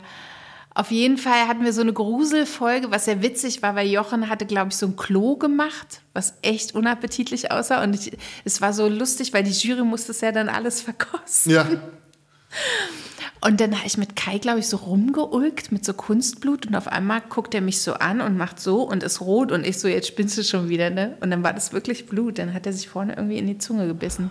Der musste richtig zum Arzt, um irgendwas drauf zu bekommen. Das ist auch unentspannt. Ja, das ist echt. Ja. Wie sieht denn bei dir so ein Tag aus, wenn du, äh, weil du hast gesagt, du machst jetzt dazwischen schon wieder was. Wenn du jetzt dort bist am Set, dann bist du, den, wo wird gedreht? Ähm, die Promis drehen wir immer in der Malzfabrik. Also haben wir bis jetzt immer in der Malzfabrik gedreht. Und die normalen, die Malzfabrik? die Malzfabrik? in Berlin, was ist, ist das? Da bei Ikea, da am Südstern. Ah ja. Mhm. Moment, ähm, im Südstern ist doch in Kreuzberg. Ist, ist das Ikea? Kreuzberg? Südstern? Oder meinst es gibt du? doch diese Albuinstraße Ikea. Daneben ist die Malzfabrik. Ja, Ganz genau, richtig. Das ist unten bei äh, Welcher Stadtbezirk ist das? Tempelhof? Ich ja, glaube schon. Ich glaube ja. Naja, da drehen wir die Promis und äh, die ähm, Hobbybäcker, die drehen wir im Sommer immer im Zelt, äh, bis jetzt immer in Stülpe. Vorher in Herzfelde, jetzt sind wir in Stülpe. Da ist so eine Art Schloss. Aber hier in der Umgebung. Das ist, eine, das ist schon anderthalb Stunden, wenn du gemütlich fährst. Aber nicht Köln. Oder es ist nicht Bavaria. Köln. Es ist noch Brandenburg, tiefstes Brandenburg. Ja. Aber da sind wir da und äh, jetzt die Profis, die wir sonst immer gedreht haben, haben wir in Adlershof gemacht. Drei verschiedene Formate. Ja. Promi, Hobby und Profis. Genau. Und es ist eigentlich so, wenn du eins abgedreht hast, wird eigentlich Vorbereitung schon wieder gemacht fürs nächste. Also du bist eigentlich die ganze Zeit damit beschäftigt. Du bist damit beschäftigt die ganze Zeit. Na, ich nicht wirklich, die Redaktion halt, weil die macht ja das Casting und so. Ich moderiere das ja nur. Ich gucke mir ja vorher nur so an, was die alles machen wollen und was die vorhaben und die Moderation. Das, das reicht aber eine Woche vorher. Ich habe jetzt gerade mein erstes Event moderiert. Von, ja. von TikTok wurde ich eingeladen und ich, ich weiß nicht, warum ich Ja gesagt hatte. Am Ende war es großartig, weil das letzte Mal, ich davor moderiert habe, war mein Abi-Ball. Also es sind, und das ist 15 Jahre her oder 12 oder so. Und ähm, ich, ich habe mich so darauf vorbereitet. Ich habe meinen Text auch auswendig, äh, auswendig gelernt und so. Und das war, ich habe mich da richtig rein verkopft davor. Mhm. Ne? Habe Vergangenheits-Tim dafür verurteilt, warum er mir sowas angetan hat. Und äh, am Ende des Tages, ich glaube, das erste Drittel, da habe ich wirklich noch geschwitzt wie ein Schwein und dann ist irgendwie einfach so ein Groschen gefallen. Dann habe ich auch den Text, also platt, die Dinge habe ich zur Seite geschmissen, habe einfach moderiert und es war großartig. Also es gibt ja verschiedene Moderationsarten. Ne? Ich kenne auch so Moderatoren, die sich total darauf vorbereiten, bis ins kleinste Glas macht das. Glas Text lernt auswendig, hat er gesagt. Der hat es immer so das gemacht. Das kann ich nicht. Deswegen habe ich mich daran orientiert und meinte, okay, wenn er das macht, dann mache ich es jetzt auch. Als hätte ich nicht gedacht, dass er es so macht. Früher. Ah, okay. Mhm. Nee, das habe ich nicht gemacht. Ich, ich, also ich habe ja bei Viva angefangen und da hieß es ja, geh mal auf die Bühne, die, der, der, der Star sitzt noch in der Garderobe, mach mal. Ja. Und dann musst du fünf Minuten lang das Publikum unterhalten und fünf Minuten können wahnsinnig lang sein. Also eine Minute kann schon Aber hieß es dann improvisier? Mach mal irgendwas. Was willst man Also es gab so Situationen, da war ich dann mit Nils Buckelberg zum Beispiel mhm, auf der Bühne ja. äh, beim, wie hieß das immer, äh, beim Ringfest oder so.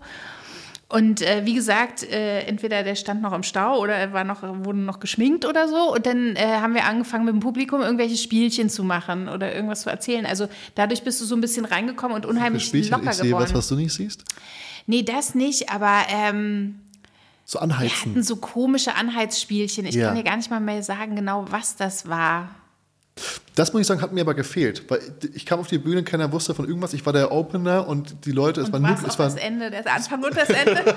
es war nur Creator da und er musste halt erstmal dich beweisen. Also hm. die wussten ja gar nicht, um was es geht. Ja, nee, und dadurch äh, bin ich unheimlich locker geworden, wenn es so auf die Bühne geht. Es gibt aber allerdings auch Veranstaltungen. Ich habe auch schon mal eine versemmelt. Wie macht man das? Weil das dem Veranstalter nicht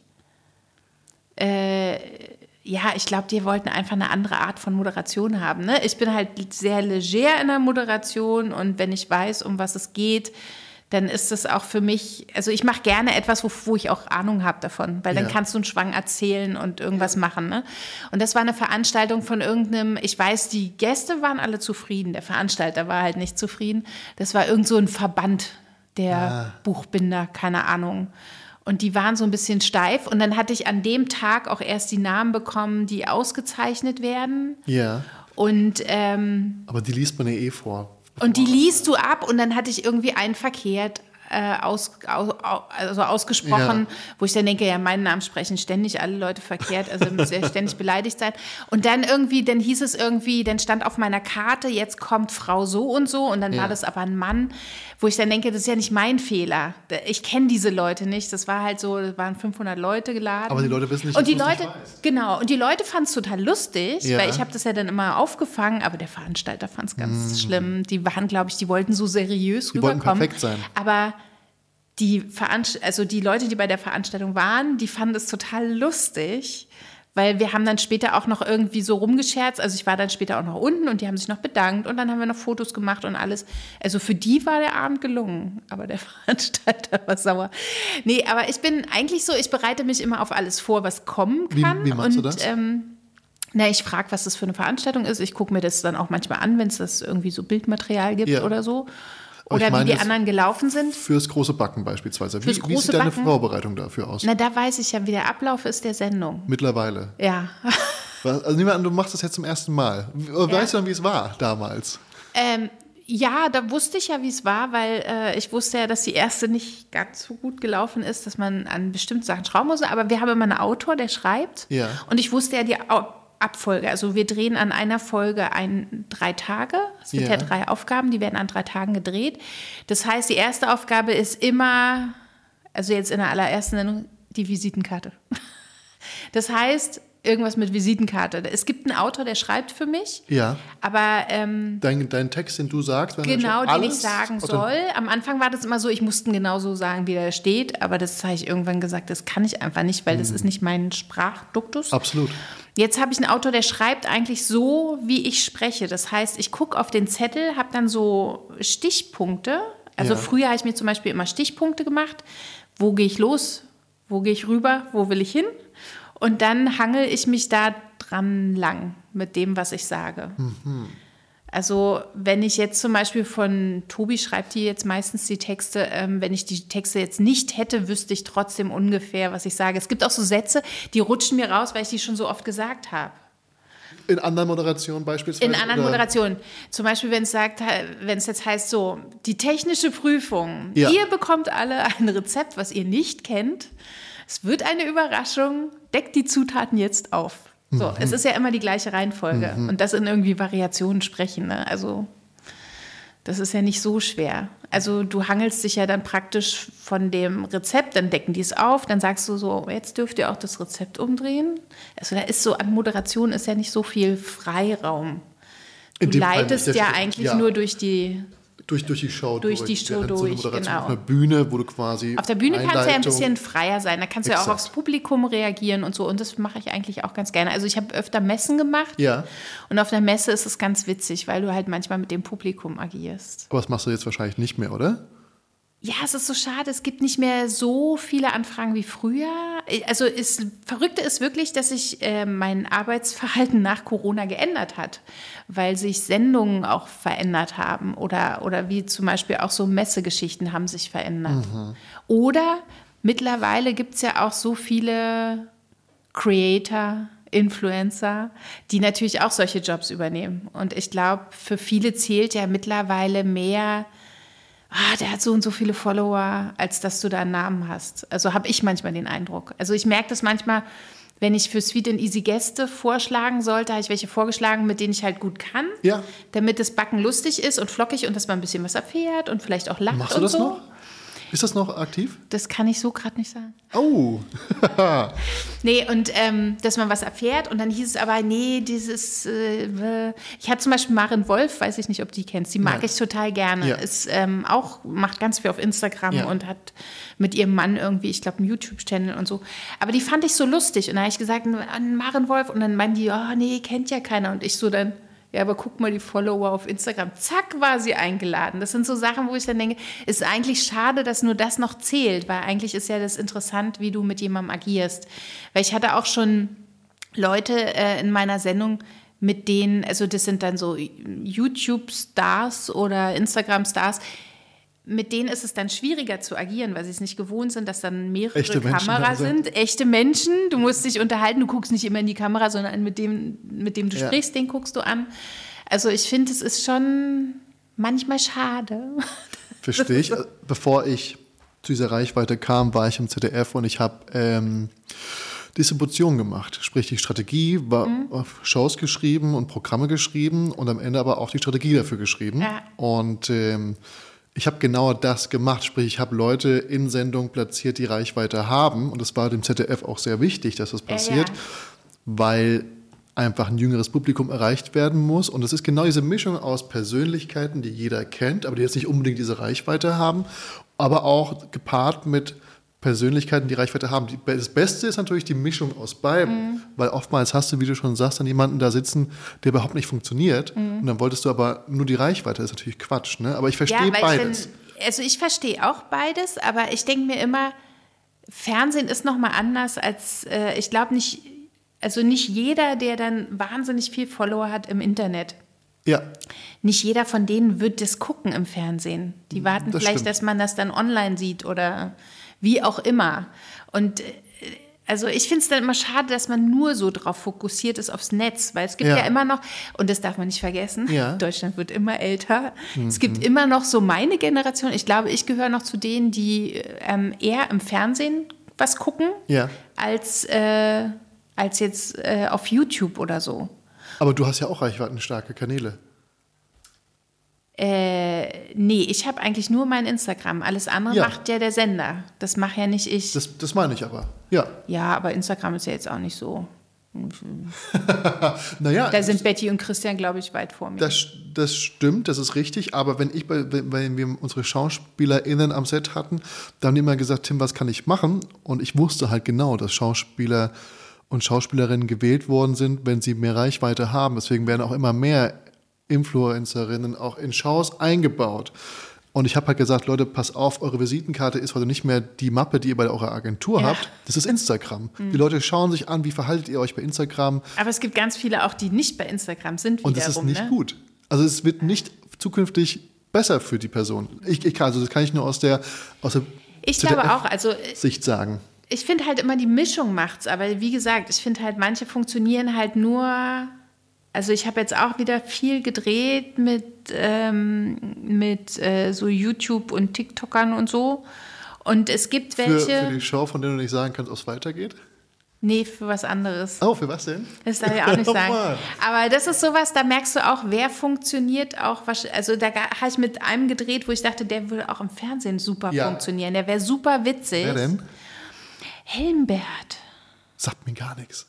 Der ist so also ich kenne nur die Videos bei Instagram, die sind bei mir immer aufgeploppt. Und dann fand ich es lustig, dass ich mit dem drehe, weil den kannte ich schon. Aha.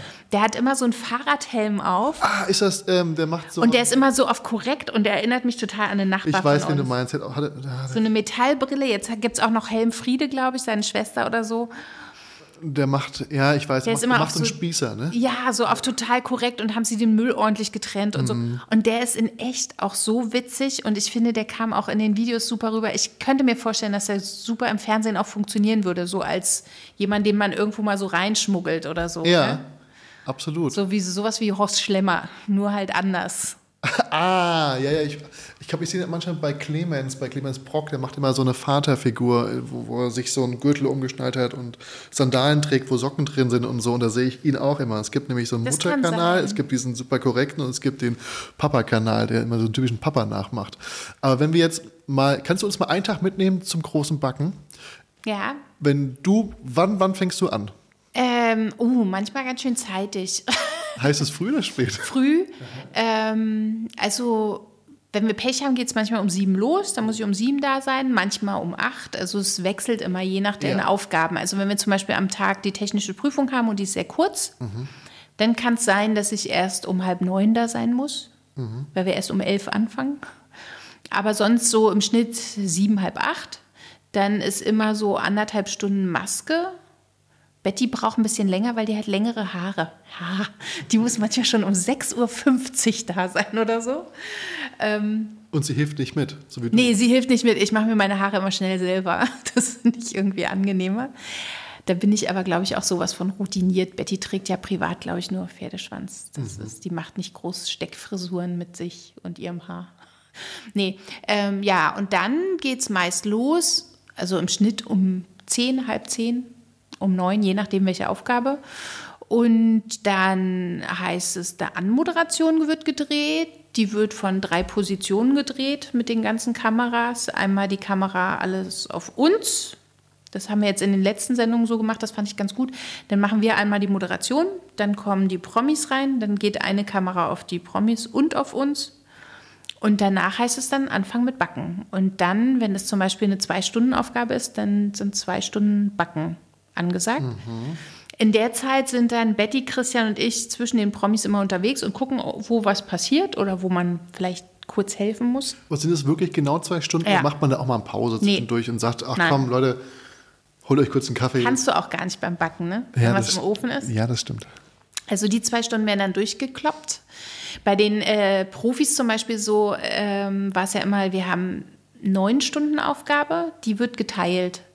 Das heißt, da wird geguckt, äh, was macht ihr in diesen neun Stunden, wo seid ihr ungefähr die Hälfte? Und dann wird immer geguckt, drehen wir viereinhalb oder drehen wir vier Stunden? Neun Stunden, das heißt, weil Teige gehen müssen oder weil irgendwas Ja, oder frieren weil muss, Schokolade oder- frieren muss Ja. oder so bei den Profis.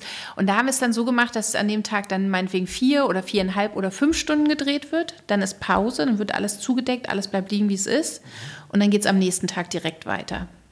Das ist immer schön, weil da muss ich nicht ganz so früh kommen. weil bei den neun Stunden kann ich halt nicht die ganze Zeit daneben stehen und gucken oder so. Das reicht dann, wenn ich meist, ähm, wenn die eine Stunde schon was machen.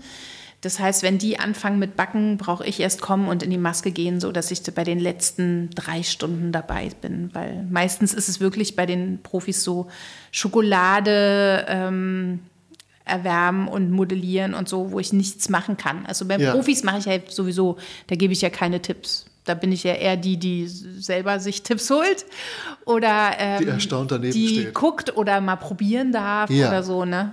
Das ist natürlich bei den Promis oder bei den Hobbybäckern anders. Bei den Hobbybäckern kann man sich auch oft Tipps abholen, weil die halt unkonventioneller sind im Kopf, Ja, was ich super finde. Oder man gibt da auch mal Tipps. Also ich bin ja immer während der technischen Prüfung dann mit denen alleine, da ist ja die Jury nicht dabei. aha.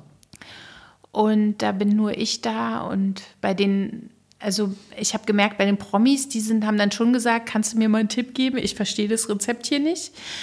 Ist bei den Hobbybäckern eher selten. Die wuseln sich da alleine durch. Da laufe ich dann wie so eine Lehrerin durch den Gang und gucke, dass alle arbeiten oder gebe mal den Tipp, du musst da ein bisschen schneller machen, weil die Zeit läuft oder so. Ist aber auch eine andere Aufgabenstellung, ne? Ja. Und dann, äh, wenn alles fertig ist, dann ist meist Mittagspause.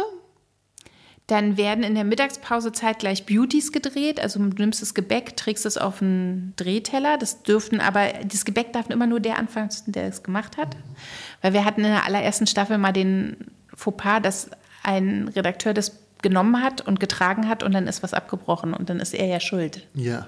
Genau, deshalb darf jeder nur sein, also don't touch the cake.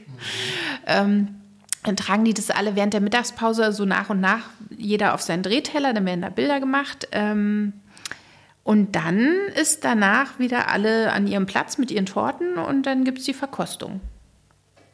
Dann wird jeder einzeln aufgerufen, bringt sein Gebäck nach vorne oder wir wandern von Platz zu Platz. In der ersten Aufgabe sind wir immer am Platz. In der zweiten kommen alle Gebäcke nach vorne. Das ist ja technische Prüfung, da stehen die alle nebeneinander. Und die werden dann verkostet von der Jury. Und bei der dritten Aufgabe kommen die ja mit ihrem Gebäck nach vorne einzeln. Und dann werden die verkostet und danach gibt es dann die Punkte. Und für dich endet der Tag dann, in dem du wieder in die, In die Maske in die gehe, Maske mich gehst abschminke, und dann tschüss, wieder umziehe Kakao. und dann ciao Kakao. Währenddessen ja die ganzen Teilnehmer, die mitmachen, wahrscheinlich hier in Hotels eingebucht sind und Genau. währenddessen im Hotel sind. Ne? Ja. Fährst du über nach Hause und Ja, das ist hast toll. Alltag. Drehen zu Hause ist überhaupt, Das ist mega gut. ja. Eine Seltenheit wahrscheinlich. Aber willst du das auch nur so machen, dass du da drehst, wo du auch wohnst? Nö, nicht unbedingt. Also wenn man Familie hat, ist man ja auch ganz froh, so wie im Sommer, wenn ich da auf Stülpe bin, bin ich ja auch ganz froh, in einer Ferienwohnung zu sein, Ja. alleine. Aber ähm, Muss nö, aber auch gut ich, abgesprochen haben zu Hause, ne? Ja. Aber ich finde es eigentlich egal, wo man dreht, wenn es schön ist. Also wenn es Sachen sind, die zu kompliziert bin, dann bin ich eher abends gerne zu Hause. Wie meinst du Sachen, die zu kompliziert Naja, wenn man zu viele Outfits braucht und zu viele Sachen oder so. Aber ich drehe zum Beispiel ja immer noch in Baden-Baden so eine Quiz-Sendung, Ja. äh, die ich sehr gerne Vom mache. SWR wahrscheinlich? Vom SWR, Ja. genau. Und äh, da ist es zum Beispiel so, da packe ich mir zwölf tolle Outfits in den Kofferraum und dann düse ich da runter. Früher habe ich das mit der Bahn gemacht. Die ist ja so unzuverlässig in letzter Zeit. Ja. Dann bin ich immer mit dem Auto gefahren, da war ich auf jeden Fall auf der sicheren Seite. Und dann, äh, das ist dann immer auch so Wellnessarbeiten für mich, ne? Das ist so Baden-Baden, da ist die Welt noch in Ordnung. Wir fangen Die erst Ruhepur? um, ja, wir fangen erst um 11 Uhr, muss ich immer erst hoch oder um 12. Und wir sind meistens um 5 fertig mit Arbeiten. Das heißt, äh, du gehst danach mit den Kollegen, also wir verstehen uns auch sehr gut. Wir gehen abends immer gemeinsam noch essen. Oder wir gehen zum Beispiel, das ist auch so eine kleine Tradition geworden, wenn wir in Baden-Baden sind, wir gehen einmal im Casino essen und danach spielen wir auch. Mit einem äh, Mit Höchstsatz, so- wo ihr sagt, nicht mehr als. Na, jeder kann sich ja aussuchen, wie viel er umtauschen möchte Ja. in Jetons, aber wir sind jetzt, also ich habe das Glück gehabt, immer die paar letzten Male, ich habe immer gewonnen. Und das letzte Mal, wo wir jetzt im Casino waren, war es so witzig, weil wir waren so, also auch die Redaktion war dabei diesmal, Ja. das war echt schön, weil wir viele waren. Und dann standen wir um den Roulette-Tisch rum Mhm. und dann der eine Haufen wurde immer größer und keiner wusste mehr, wem der Chip gehört. Und dann haben die äh, Croupiers das da runtergenommen, Ja. zur Seite gelegt. Und dann wird auf einem Video guckt dann hinten einer, wer den da hingelegt hat. Und dann haben wir festgestellt, es war meiner. Ist aber umso besser, wenn du nicht weißt, wer hier gewonnen hat, dann machst du gar keinen Druck, dann handelst Ja. du anders. Und ich, also ich nehme immer 50 Euro mit und sage mir, okay, wenn ich die jetzt verliere, dann ist halt scheiße, sind 50 Euro weg. Aber ich habe es bis jetzt immer geschafft, mit 200 eigentlich wieder rauszukommen. Das ist ein guter Deal. Und das war super. Plus Essen. äh, das Essen hatte ich meistens dann immer schon raus, also vom Siehste? Gewinn. Deshalb. Wenn man jetzt von dir, wenn man die ganzen Shows sieht und guckt, was noch so passiert, ich glaube, das wird auch alles in der, in der Richtung Backen bleiben, so wie ich es jetzt raushöre. Ich weiß es nicht. Ich hätte auch noch mal Bock, was anderes zu machen. Ja, was denn? Ich wüsste aber nicht was. Naja, ich habe hier so ein Buch von dir gefunden. Ein Aquarienbuch. Ähm, ich brauche tatsächlich noch ein Geschenk für meine Freundin zum Geburtstag, jetzt nicht bald. Und das heißt Enis Aquariengeschichten. Oh, das ist uralt. ähm, Was erwartet uns denn bei Enis? Ist das eine Empfehlung, wo du sagst, ja, ja, kann man mal. Ich weiß gar nicht, gibt es das überhaupt noch im Antiquariat wahrscheinlich, ne? Amazon? Also, ähm, ne, ich hatte früher, ich habe versucht zu schreiben, ich habe es mit einem Freund zusammen gemacht, Ja. weil ich kann nicht so richtig schreiben. Kennst du das, wenn man was aufschreibt und dann ist man unzufrieden, wenn man es am nächsten Tag liegt und dann liest und dann möchte man es verändern? Ich glaub, man darf's nicht Ich glaube, ich würde, ja genau, das darf, ich kann das nicht. Ich glaube, ein Buch richtig schreiben kann ich nicht, es sei denn, es ist ein Rezeptbuch. Weil Rezepte stehen, ne? Mhm. Ja. So, die, die Bis auf kann man diesen nicht. Beschreibungstext oben drüber. Ja, aber der man ist ja, finde ich, ja, das ist ja Liest eh minimal, keiner. genau, das ist ja.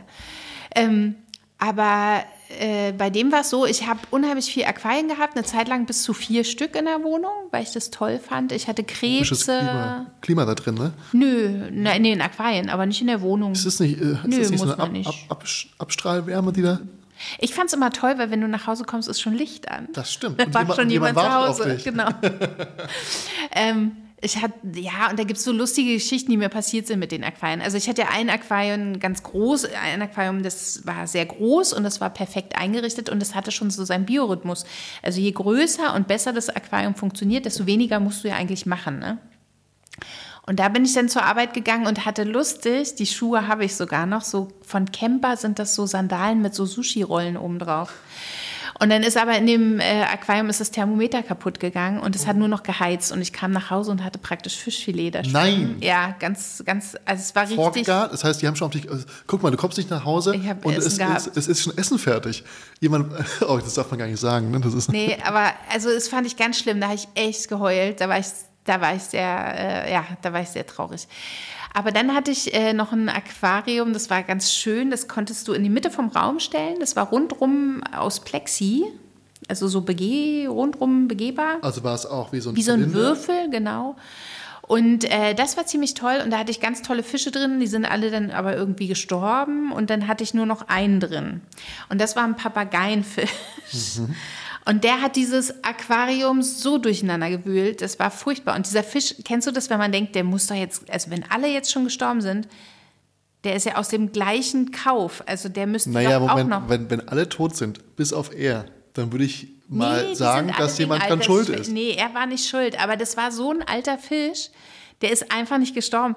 Den habe ich dann sogar mitgenommen in so einer Transportbox mit so Sauerstofftabletten ähm, so nach Dänemark ins Sommerhaus, weil ich Warum? dachte, Ach so. ich kann den ja nicht alleine lassen. Nee. Wer füttert ist ja auch den? einsam. ja, ist ja einsam. Dann habe ich den sogar in so einem Reiseaquarium mitgenommen. Ja.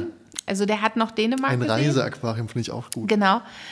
Oder dann ist auch die Geschichte drin mit den Flusskrebsen. Ich hatte so mm, Flusskrebse gehabt in so einem Wandaquarium. Das Aus dem ging so- Tiergarten? Da gibt es noch welche, so invasive. Ja, Ja? die dürfen nur von einer Marke gefischt werden, von Jay Kinski oder von irgendwem und die machen daraus Brühe, weil die so invasiv sind. Ah, okay.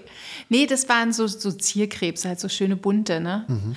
Und die hatte ich in so einem Wandaquarium. Das ging so halbrund von der Wand ab. Das sah ziemlich geil Oh, aus. das sieht gut aus. Und das konnte man oben so öffnen. Und irgendwie kam ich den einen Morgen dahin und da fehlten zwei. Und wo sind die dann wohl hin? Sind die ausgebüxt? Und wir hatten eine sehr große Wohnung und dann sind die wohl, also wir, ich hatte zu der Zeit auch noch einen Hund und dieser Krebs ist ausgebüxt und den habe ich dann wiedergefunden. Ich habe mich so erschrocken. Stell dir vor, du sitzt auf dem Klo und die Klobürste bewegt sich Nein. einmal. Und es ist so eine Klobürste, die hat äh, da, wo sie drauf steht, so ein Unterdings und da war es halt scheinbar noch vom Bad, vom Duschen, von irgendwas. Ja.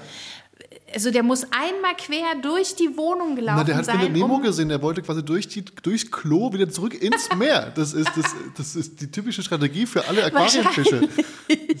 Naja, auf jeden Fall habe ich die dann im Bad wiedergefunden, die beiden Krebse. Weil Wo wir haben die sonst? wirklich gesucht. Wir haben die im, im Wohnzimmer gesucht, unterm Sofa, überall. Stell dir nicht vor, du hättest. Gäste gehabt und man kennt diese Einrichtung, dass Leute so einen Seestern im Bad liegen haben oder so einen, so einen Rettungsring. Aber nein, Eni, logischerweise, muss wieder übertreiben, die hat richtige Krebse im Bad. Echt, ja? Na klar. Also das war ein bisschen lustig. Ja, solche Sachen kann man da in dem Buch lesen. Aber das ist halt lange her, ne? Ich habe jetzt gar kein Aquarium mehr. Ja. Vermisst du es manchmal? Ich hätte, glaube ich, gern wieder eins, aber erstmal so ein Aquarium ans Laufen zu bekommen, so dass es funktioniert mit den Algen und allem Möglichen. Das dauert halt mindestens ein halbes Jahr, ehe das so richtig gut funktioniert. Und früher gab es so tolle Aquaristik-Geschäfte, die gibt es auch so nicht mehr hier. Also ich kenne kein richtig gutes jetzt spontan. Ich hatte immer den am Frankfurter Tor, den Zierfische, den gibt es ja nicht mehr. Ja. Ich müsste mich dann erstmal kundig machen, wer richtig gut ist. Bin mir sicher, gibt es auch eine Möglichkeit. Aber ich weiß nicht, jetzt im Moment habe ich genug zu tun mit meinem kleinen Dachgarten. Dachgarten? Ne, ich habe so, eine kleinen, so einen kleinen Kräuterbalkon mit, der sehr viel abwirft. Also wir Es ist hatten mitten im Winter, was machst du auf diesem Dach? Ne, jetzt ist gerade nicht, jetzt gerade nicht, aber ähm, jetzt im Sommer, wir hatten ganz viel Kartoffeln und Himbeeren und Feigen. Wir hatten einen Du Überschuss an Feigen. Ja. Und Feigen auch? Äh, Feigen, was hatten wir noch? Zitronen, ähm, alle möglichen Kräuter. Und wie viel, wie Da viel, hat man wie viel viel zu buddeln. Hektar misst denn dieser Dachgarten, dass du da 25. ja. Das ist halt ein kleiner Balkon von mit Friedrichshain bis nach Charlottenburg geht das Ding Genau, rüber? geht durch. Die grüne Lunge Berlins. Ja. Ach, das wäre toll. Nee, es ist eine kleine Terrasse und ein kleiner Balkon und da habe ich das alles bepflanzt. drauf. Ja, und ich liebe dieses Bepflanzen und überhaupt so Gartenarbeit liebe ich Es ja auch. gibt Ne? auch ein schönes Gefühl, wenn man da zu Hause ist. Und ich finde es toll, wenn wir dann ähm, so gegessen haben und dann sage ich, ach, ich hole mal schnell noch Basilikum vom Balkon. Ich habe so verschiedene Basilikumsorten gehabt, zum Beispiel auch Zitronenbasilikum oder ich habe ganz viel Zitronengras eingefroren, das hatte ich auch drauf auf der Terrasse. Also es gibt so ganz tolle Sachen, so ganz tolle Pflanzen auch. Voll. Haben wir jetzt gerade eine ein Mimose gekauft. Wofür hat man die? Die ist äh, schön, also so eine Silberakazie ist es und die hat diese kleinen äh, gelben Bällchen. Ah, ja, die hatte ich. Und die duften so gut, ja, die duften so Mhm. gut. Das habe ich jetzt auf, auf dem Balkon, finde ich schön. Und sag mal, wäre es nicht mal auch naheliegend, dass du ein Café eröffnest? Würde ich total gern machen. Ich habe immer zu Johanna gesagt, ich würde gerne in deinem Café arbeiten, aber ich möchte es nicht machen. Mhm. Ich würde gerne in einem Café arbeiten. Ich würde auch gerne für ein Café arbeiten. Also Könntest so Torten und so Kette machen. eröffnen, ohne drin zu arbeiten. Das wird man. Ja, aber dieses versuchen. ganze Buchhaltungsquatsch und wenn du deinen Namen gibst, dann musst du ja immer korrekt sein, dann müssen alle anderen korrekt sein, nicht, dass es auf dich zurück, äh, das ist mir zu viel Arbeit. Also ich kann zum Beispiel nicht mit Papier umgehen, ne? so mit Papieren Schneidest du und dich oft? ich kann auch Fragebögen nicht ausfüllen vom Ah. Amt. Ja, aber gut, das, ist, das macht auch nie Spaß. Nee, und Amtsbesuche und Amt aus, Do, Dokumente ausfüllen Ja, ist nie witzig. und das kann ich nicht und deshalb glaube ich, wäre es nicht gut, wenn ich ein Café eröffnen würde.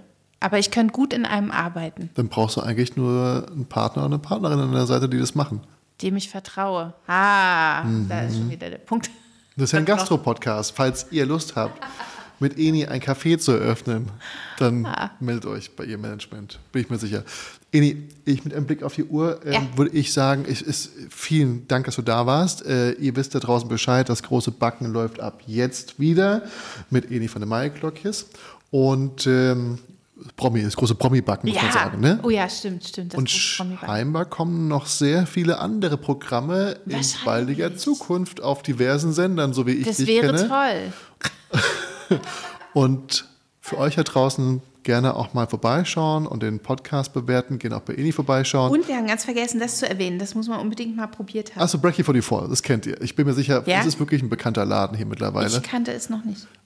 Ab jetzt bist du dort Stammgast. und an dich mal vielen Dank und ihr habt eine schöne Woche da draußen. Bis bald, auf Wiedersehen und tschüss.